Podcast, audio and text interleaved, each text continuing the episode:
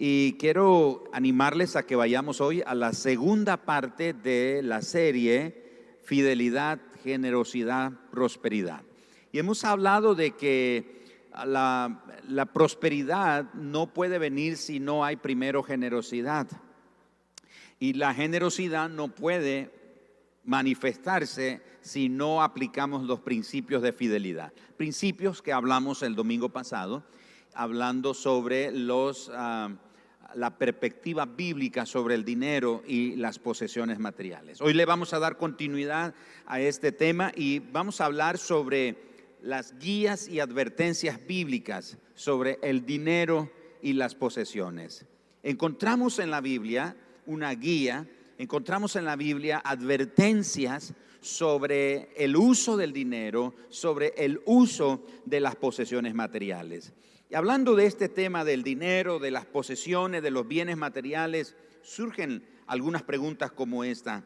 ¿Qué hacemos con nuestros recursos? Después de estar escuchando ah, una palabra como esta, un consejo como este, nos preguntamos, ¿qué, ¿qué hacemos con nuestros recursos? ¿Cómo debemos de gastarlos? ¿Cómo debemos ahorrarlos? ¿Cómo debemos invertirlos? ¿Cómo debemos de darlos? Son algunas de las preguntas que surgen cuando escuchamos temas como los que estamos desarrollando.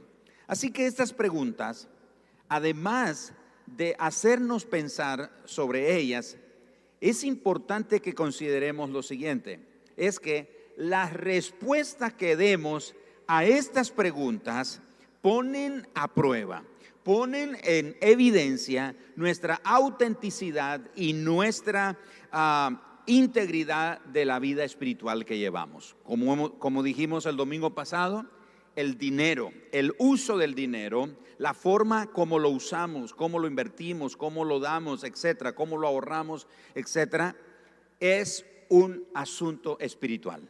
No es solamente un asunto de lo material, es un asunto espiritual también. Por eso, el modo en el que un creyente administra su dinero y las posesiones materiales que tiene, habla de su condición espiritual. Nuestra condición espiritual no se mide por cuánto leemos la Biblia, por cuánto tiempo oramos, por cuántos días asistimos a las reuniones de nuestra iglesia o por cuántas cosas espirituales podríamos hacer. También nuestro estado espiritual se mide por la manera en la que nosotros administramos el dinero y los recursos que el Señor nos ha confiado. Ahora, debemos de dejar claro lo siguiente. No es pecaminoso tener dinero. No es pecaminoso tener posesiones materiales.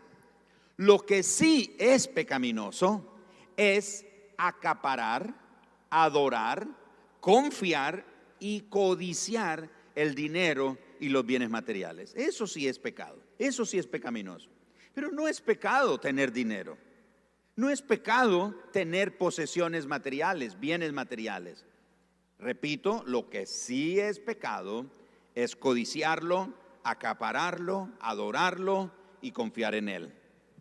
¿Sabían ustedes que muchas personas siguen el dinero de su trabajo y no la excelencia de hacer su trabajo? ¿Qué significa esto? Bueno, hay muchas personas que van todos los días a su trabajo con esta mentalidad. Bueno, yo vengo a trabajar para ganar mi dinero, para que me paguen, ya sea en una quincena o en la mensualidad, y eso es todo. Yo, lo importante es que tengo trabajo, ahí sé qué hacer, cómo hacer las cosas, y, y eso es suficiente, lo importante es que tengo trabajo. No tiene una mentalidad de hacer con excelencia su trabajo. Porque muchas personas lo que están es solamente siguiendo el dinero de su trabajo y no siguiendo la excelencia de su trabajo. De manera que muchos se enorgullecen de las posesiones que tienen, de la seguridad que poseen en el materialismo y constituye esa seguridad en las posesiones y en el materialismo constituye una forma de idolatría. Así que la idolatría no es solamente inclinarnos ante una imagen, pero aún el materialismo se puede convertir en una forma de idolatría. Jesús nos invita a que hallemos gozo, no en las riquezas, pero que hallemos gozo en el Señor. Y esto, si recordamos la amonestación de Jesús, cobra más sentido.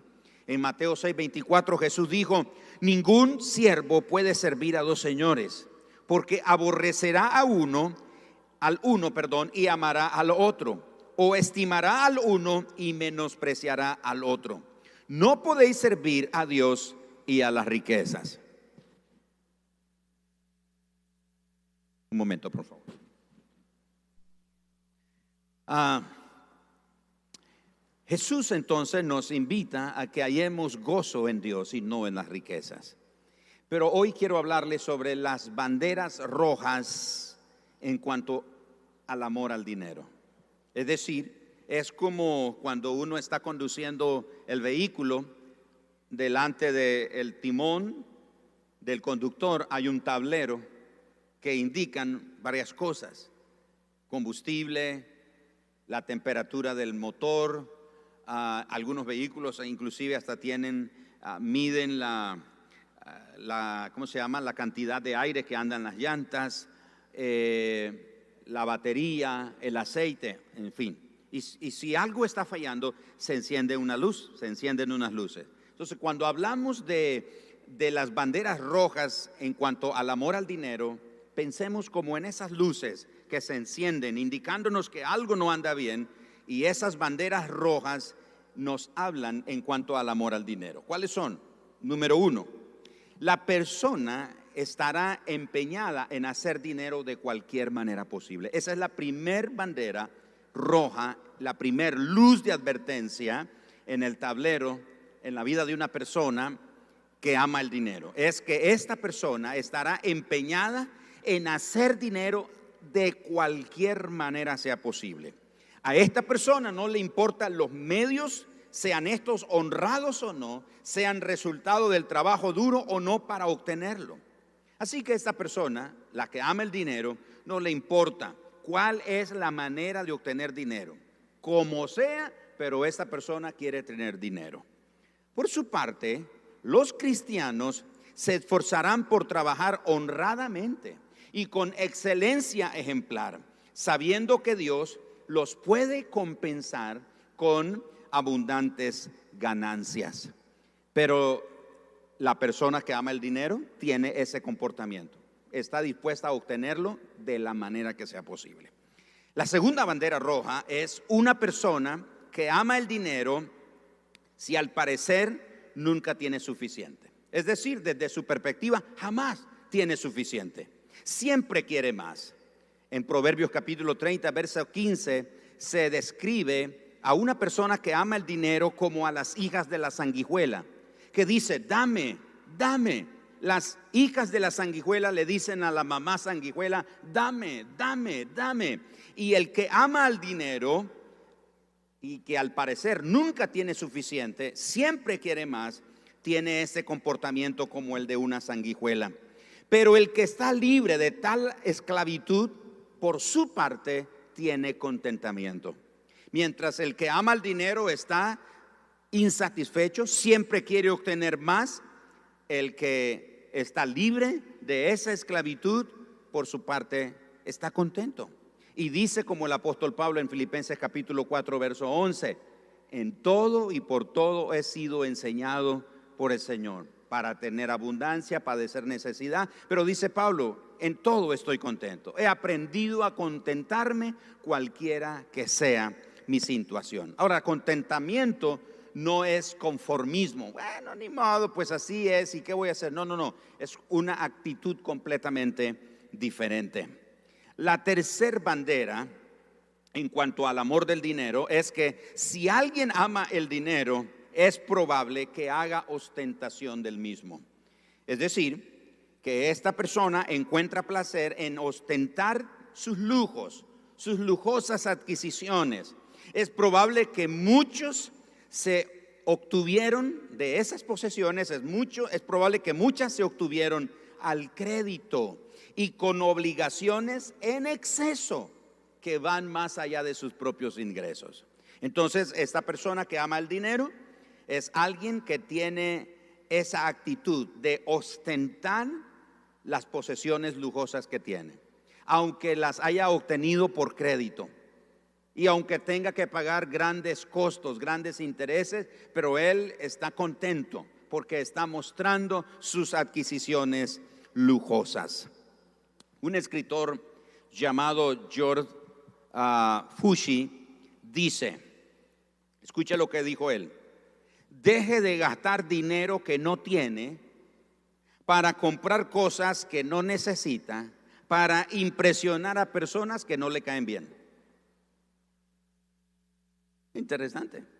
Deje de gastar dinero que no tiene para comprar cosas que no necesita y para impresionar a personas que le caen mal. Yo solo quiero que me vea. Sí me cae mal, pero quiero que me vea. Que yo sí tengo. Porque esa es una persona que ama el dinero. La cuarta bandera es que los amantes del dinero por lo general odian dárselo a otros. Aunque esas personas lo necesiten, ellos odian dárselo a otros. Ellos no lo quieren compartir con nadie. Porque estas personas prefieren gastar todo cuanto tienen en sí mismos para satisfacer sus propios deseos. Y si llegan en algún momento a dar algo, por lo general es una pequeña suma pero con la intención de recibir alguna cuota de reconocimiento o de honor. Decir, bueno, voy a dar algo, pero por favor que se sepa que yo lo di. No es mucho, es poco, pero quiero que se me reconozca. Esa es la característica de una persona que ama el dinero. Odia dárselos a otro. Número cinco, están dispuestos a comprometer sus principios por las riquezas. Esa es la quinta bandera de advertencia en cuanto al amor al dinero. Ahora, no es un error ser prudente en cuanto a los ahorros. No es un error ser prudente en cuanto a las inversiones y en cuanto al seguro. Lo que sí es un error es confiar en las riquezas, en el dinero, en los bienes materiales más que en Dios. Aquel hombre que Jesús narra que tuvo unas cosechas abundantes ese año y dijo, wow, ¿dónde voy a almacenar todo esto que tengo? Voy a construir unos graneros más grandes, los voy a almacenar ahí. Y cuando lo hubo hecho, entonces se sentó y pensó para sí, wow, mira, todo lo que tengo, cuántos bienes, uh, tengo para muchos días. Voy a deleitarme y voy y dijo el Señor, necio, esta noche vienen por tu alma. ¿Y de quién será todo lo que tienes? De nuevo, no es pecado tener dinero. No es pecaminoso tener bienes materiales. Lo pecaminoso es poner la confianza en ellos. Porque el dinero hoy está. Los bienes materiales hoy los tenemos y mañana ya no están. Pero Dios sí permanece para siempre. Así que escuchemos lo que Job dijo al respecto. Capítulo 31 del libro de Job. Escuchen el verso 24 hasta el verso 28. Si puse en el oro mi esperanza, perdón, y dije al oro, mi confianza eres tú. Si me alegré de que mis riquezas se multiplicasen y de que mi mano hallase mucho, si he mirado al sol cuando resplandecía, o a la luna cuando iba hermosa, y mi corazón se engañó en secreto, y mi boca besó mi mano, esto también sería maldad juzgada, porque habría negado al Dios soberano. Wow, mira lo que dice Job. Si puse mi confianza en las riquezas, en el oro, es como que he negado al Dios soberano. Pero el proverbista también nos lo dice, Proverbios capítulo 11, verso 28. El que confía en sus riquezas caerá, mas los justos reverdecerán como ramas. Primera de Timoteo capítulo 6, versículo 17 al 19. El apóstol Pablo dice, a los ricos de este siglo, manda que no sean altivos, ni pongan la esperanza en las riquezas, las cuales son inciertas, sino en Dios, sino en el Dios vivo, perdón, que nos da todas las cosas en abundancia para que las disfrutemos. Que hagan bien, que sean ricos en buenas obras, dadivosos, generosos, atesorando para sí buen fundamento para lo porvenir, que echen mano de la vida eterna. Ahora alguien diría, bueno, eso tiene que ver con los ricos, la gente que tiene. No, eso tiene que ver con cualquiera de nosotros, tengamos mucho o tengamos poco. Porque aún personas que tienen poco, aún ponen su confianza en eso poco que tienen.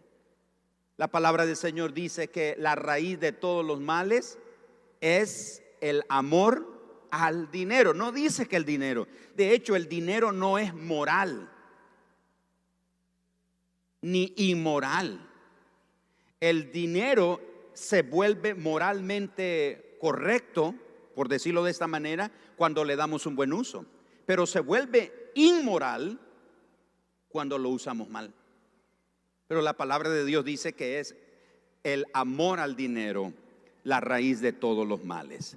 Vemos entonces la primera consecuencia. Segunda consecuencia, quien ama el dinero vivirá con una falsa seguridad, vive con un engaño, porque una falsa sensación de seguridad es el resultado de las posesiones materiales que tiene, por el dinero que tiene. Pero déjeme decirle que en la parábola del sembrador, Jesús dijo que las riquezas ahogan la palabra y engañan acerca de la realidad espiritual.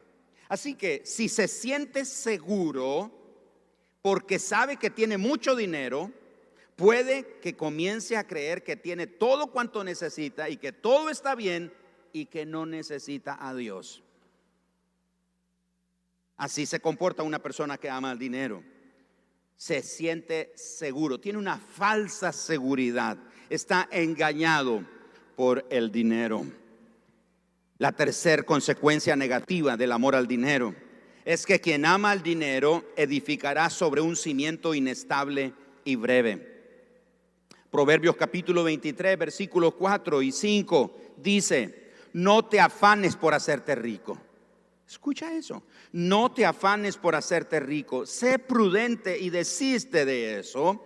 Has de poner tus ojos en las riquezas, siendo ningunas, porque se harán alas como las del, como alas de águila y volarán al cielo.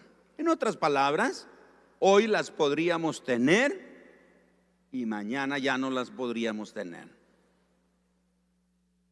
De nuevo, no es pecaminoso tener dinero. No es pecaminoso tener bienes materiales. Lo pecaminoso es adorarlas, confiarlas, acapararlas. Eso es lo pecaminoso. Poner la confianza en ellas. El dinero entonces es muy incierto, es impredecible, porque justo cuando uno cree que puede contar con él, se acabó. Fíjense ustedes, y, no lo hago con, con un propósito de, de evaluar o, o de burlarme de estas personas a las que me voy a referir, pero en este contexto, contexto global de la pandemia, hemos oído nosotros en las noticias, nos hemos enterado de gente muy adinerada que sucumbió ante la enfermedad. Y uno se pone a pensar, pero wow, esa persona tenía todos los medios, tenía todos los recursos, tenía millones.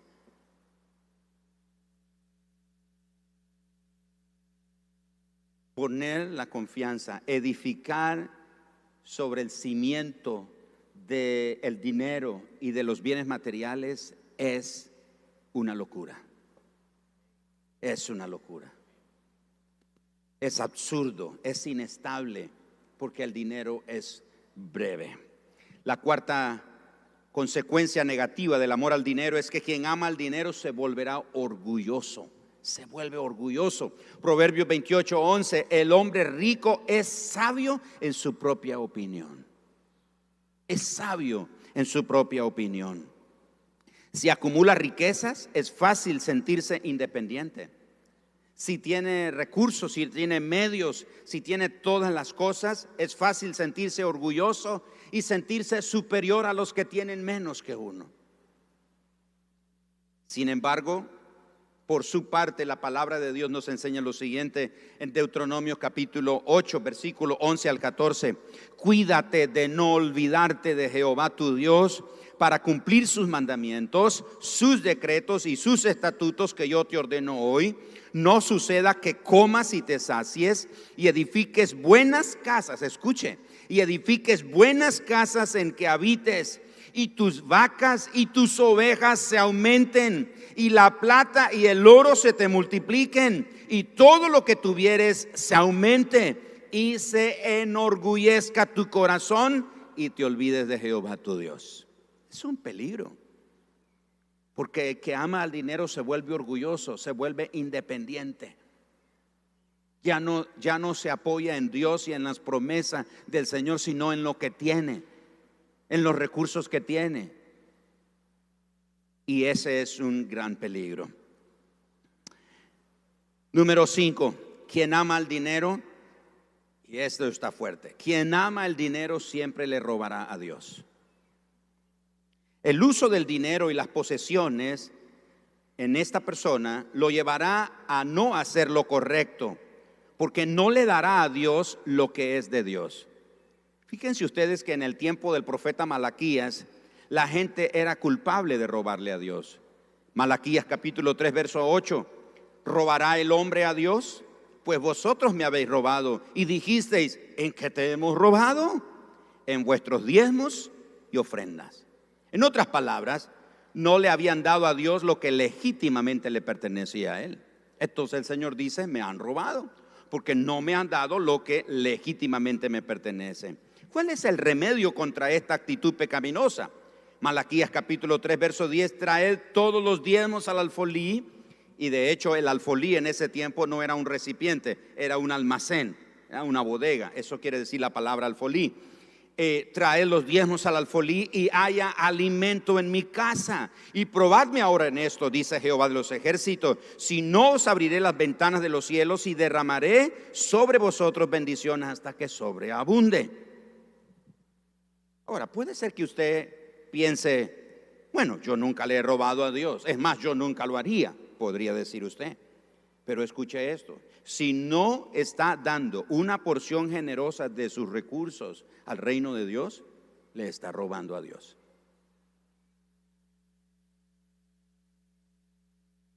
Si no estamos dando una parte generosa de nuestros recursos al reino de Dios, le estamos robando a Dios.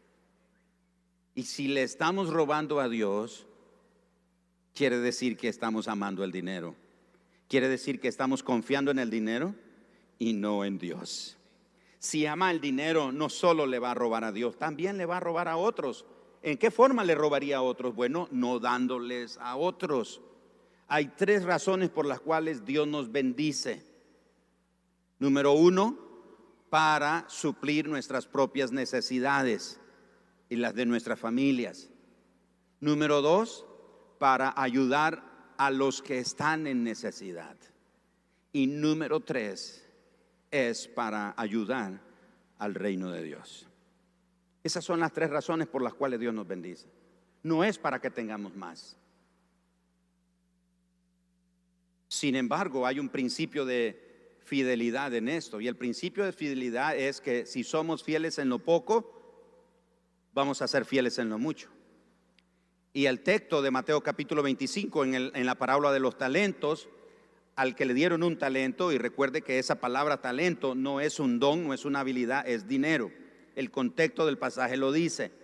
Jesús dijo, ¿por qué no llevaste ese talento al banco y lo metiste ahí al banco y ganaste los intereses y me lo hubieses traído, dice la parábola. No dice, ¿por qué guardaste ese don espiritual en, el banco? No, no dice eso. Habla de dinero. ¿Y qué dijo el Señor? Quítenle a este que no hizo nada con el talento y désenlo a quién. Se lo dieron al que tenía más. Porque el resultado, la recompensa de administrar bien lo que Dios te da, es que Dios te confía más. Si cuidas, si administras bien lo que Dios te da, entonces Dios te dará más. Pero debes de tener presente esto. No te apoyes en el dinero. No confíes en el dinero. No pongas tu esperanza en el dinero. Tu felicidad no está en el dinero. Tu realización no está en las cosas materiales que posee.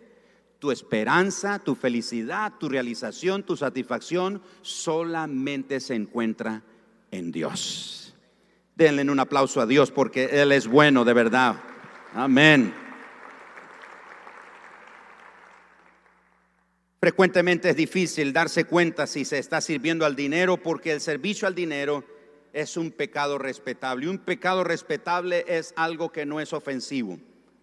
Un pecado respetable no es como emborracharse y caer en la calle o drogarse y estar ahí drogado en la calle o oliendo pega y ahí en la calle uno o prostituyéndose o haciendo qué sé yo cuántas cosas malas.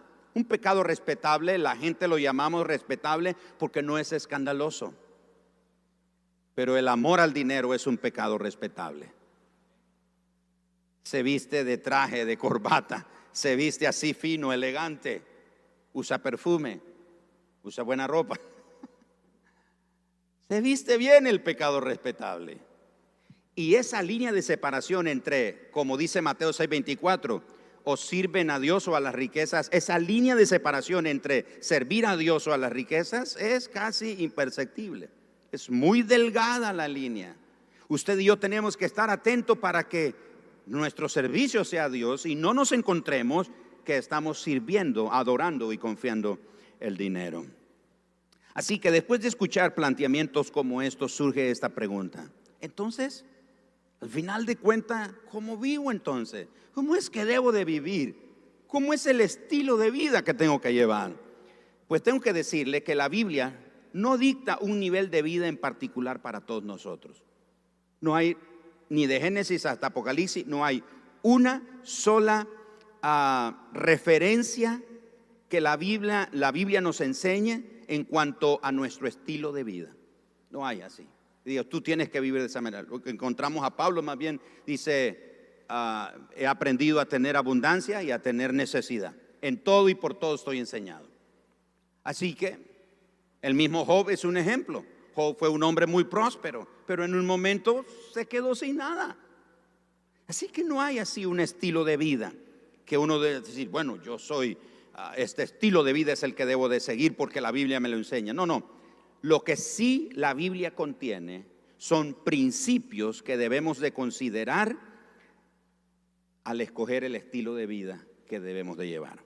¿Cuáles son esos principios? Número uno, piense con una perspectiva eterna. Tenga una perspectiva eterna, porque la cultura y los medios de comunicación nos instan a que nos concentremos en lo inmediato. Si no, escúchelo. Disfruta tu vida hoy. No pienses en el mañana. Vive tu momento. ¿Cuándo? Hoy. Los comerciantes persuaden a los consumidores a que se gratifiquen hoy sin tomar en cuenta el mañana en lo absoluto. Ahí salen los anuncios en la televisión. Llévese el carro del año, cero ¿cómo se llama? Cero prima y pague la primer prima en el 2025. Y usted dice, qué bendición. Porque el comercio, la cultura, te lleva a pensar en el ahora. Pero tú tienes que tener una mentalidad, una perspectiva de eternidad. Segundo, recuerde que usted es un peregrino la Biblia habla mucho acerca de nuestra identidad y de nuestra función aquí en la tierra. Primero, somos ciudadanos del cielo, no de la tierra. Filipenses capítulo 3, verso 20. Somos ciudadanos del cielo, no somos de la tierra. Entonces, pastor, ¿somos eh, extraterrestres? No, vivimos en esta tierra. Jesús oró por su discípulo y dijo, Señor, no te pido que los quites del mundo, pero guárdalos del mal. Estamos aquí, esta es nuestra, nuestra tierra, aquí vivimos, aquí está nuestra residencia. Pero no somos de aquí. Somos ciudadanos del cielo. Segundo, somos embajadores de Cristo. Lo representamos a Él aquí en la tierra. Segundo de Corintios 5:20, así lo dice. Debemos de vivir de una manera que la gente admire, no nuestro estilo de vida, sino lo que representamos. Representamos el reino de Dios, la fidelidad, la sabiduría, la confianza, la diligencia, la integridad, la gratitud. Todas esas cosas se representan como embajadores del reino de Dios, embajadores de Cristo. Y tercero, somos forasteros, somos extranjeros y peregrinos. Hebreos 11:13. Un peregrino, ¿qué es? Un peregrino es un viajero constante. No se queda en un solo lugar. Él sabe que la acumulación excesiva de cosas lo puede distraer de alcanzar su meta o su destino. Así que el peregrino, el viajero constante, no se llena de cosas y de bienes materiales, porque hoy está aquí en esta parte del mundo y a la semana siguiente puede estar en otra parte del mundo. Pero si tiene cosas y demasiadas cosas y posesiones materiales, esto lo puede distraer, esto lo puede desenfocar de cumplir su misión, de ser embajador, de ser un representante de Cristo. Así que escuche esto, las posesiones materiales son valiosas para un peregrino si solo facilitan su misión. Si las posesiones materiales que tenemos facilitan nuestra misión de vida, entonces son necesarias. Pero un peregrino no se llena de cosas materiales para no distraerse de su propósito. Tercer principio, haga el esfuerzo de vivir sencillamente. Tanta posesión, tantos bienes, requiere tiempo, requiere atención, requiere dinero para cuidarlas.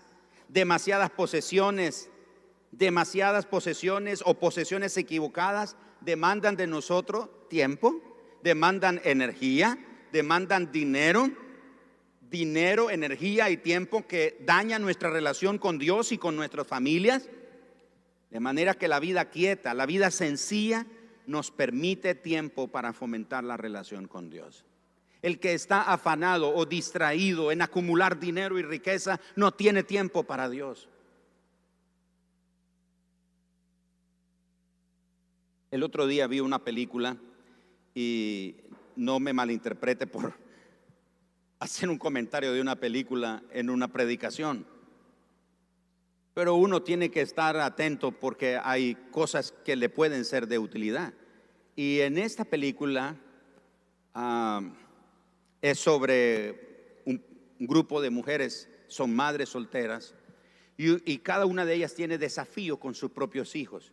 Una de ellas tiene una adolescente que tiene serios problemas en el colegio, la mamá la tiene que ir a recoger al colegio, y no teniendo dónde llevarla porque en casa está sola todo el día, la lleva a su oficina. Y ahí en el pasillo frente a su oficina está discutiendo con su hija.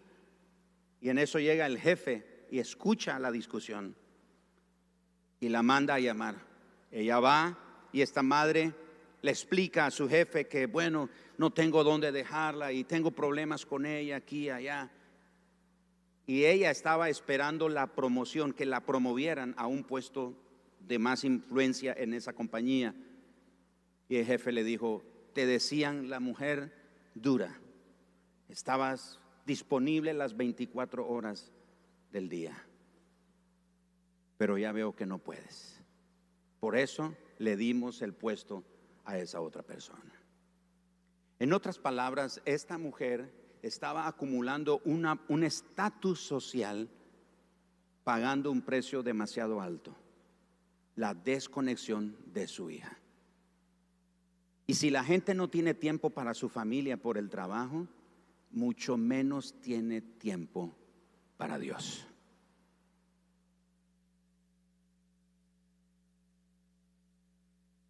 Eso es uno de los mensajes más callados que yo he predicado.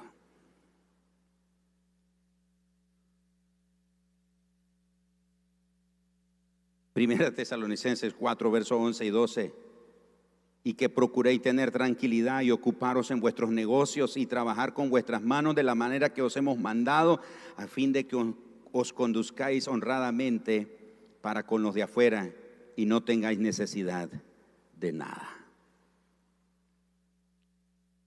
Haga el esfuerzo por vivir sencillamente.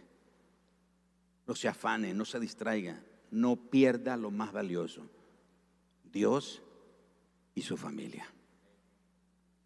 Número cuatro, cuarto principio, gaste de una manera que le agrade a Dios. Someta a Dios en oración las decisiones que tiene que tomar en cuanto a cómo usar el dinero. Porque todo lo que poseemos, recordemos, es propiedad del Señor y debemos de usarlo para agradarlo a Él y, a no, y no a nuestros deseos egoístas. Entonces, gaste de una manera que le agrade a Dios. No gaste en sus deseos egoístas gaste en la manera que le agrade a Dios. Número cinco, no se compare con otros. Algunos usan la comparación para justificar el hecho de gastar dinero más de lo que deberían. Mucha gente justifica la comparación para comprometer sus finanzas, adquiriendo cosas al crédito Muchos por eso sufren consecuencias porque intentan mantener el mismo nivel de vida que sus vecinos, que sus amigos, que sus conocidos, pero que ellos no pueden sostener. Yo me acuerdo cuando venimos a la iglesia, a pastorear esta iglesia, eh, no teníamos vehículos, yo, no tenía vehículo y en ese momento me tocaba hacer diligencias en bus. Y llegué un día a la zona de Tipitapa a visitar unos hermanos y, ese hermano me recibe en la puerta de su casa y me dice, ¿usted el pastor de Mundo de Fe en bus? Y dije, sí. Pero ¿por qué no tiene un carro? ¿Por qué no anda un, como se dice popularmente, un camionetón? Pues no, ahorita no, ando en bus. Y por un par de años yo andaba en bus o en taxi. Luego tuvimos una camioneta que compramos ah, de segunda, en buen estado, por supuesto. Y, pero después de un tiempo, la publicidad, ¿no? Compra tu carro, si tienes 500 dólares, déjalos de prima y después, y yo me alboroté con eso y me fui a la fiesta, la feria de carros con mi esposa y el plan era este, yo me vengo manejando el nuevo y ella se viene manejando el otro carro, ya todo, lo teníamos planeado. Llegamos, nos sentamos y dice, necesita 500 dólares, sí los tengo. Entonces vamos a hacer los documentos. Y comienzan a hacer los documentos y, y el momento es cuando hacen los números. Usted tiene que pagar por esta cantidad de tiempo, esta cantidad de dinero y viendo lo que tenía que pagar versus lo que yo recibía, no me daba. Y salimos de esa feria, al menos yo, trompudo, enojado. Me monté en la camioneta y cerré la puerta como que si la camioneta tenía culpa. Nos montamos y un silencio en ese carro, mi esposa y yo no hablábamos. Yo enojado pensando, ¿cómo es posible? No puedo tener un carro nuevo porque yo quería un carro nuevo. Y en un momento esa voz, la voz del Espíritu Santo, mucha gente me dice, pastor, ¿a poco usted ha oído audible? No, no he oído audible la voz de Dios, pero sí conozco esa voz hablando. La Biblia dice que los que son hijos de Dios son guiados por el Espíritu Santo. Y esa voz me habló y me dijo, así, ¿cuál es tu mala crianza? Dijo, como este, no, ya, sabe, ¿verdad? Cuando te agarran enojado y te dice, ¿estás enojado? Y usted dice, no, no estoy enojado. Y yo, no, no estoy enojado, Señor. ¿Cómo no?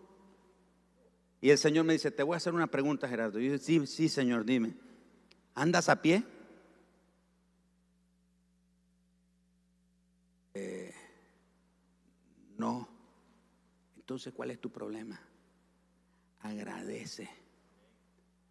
El mundo nos hace anhelar cosas que queremos tener ya y nos olvidamos de ser agradecidos por lo que tenemos en el momento. Agradece, disfruta, celebra lo que tienes en este momento.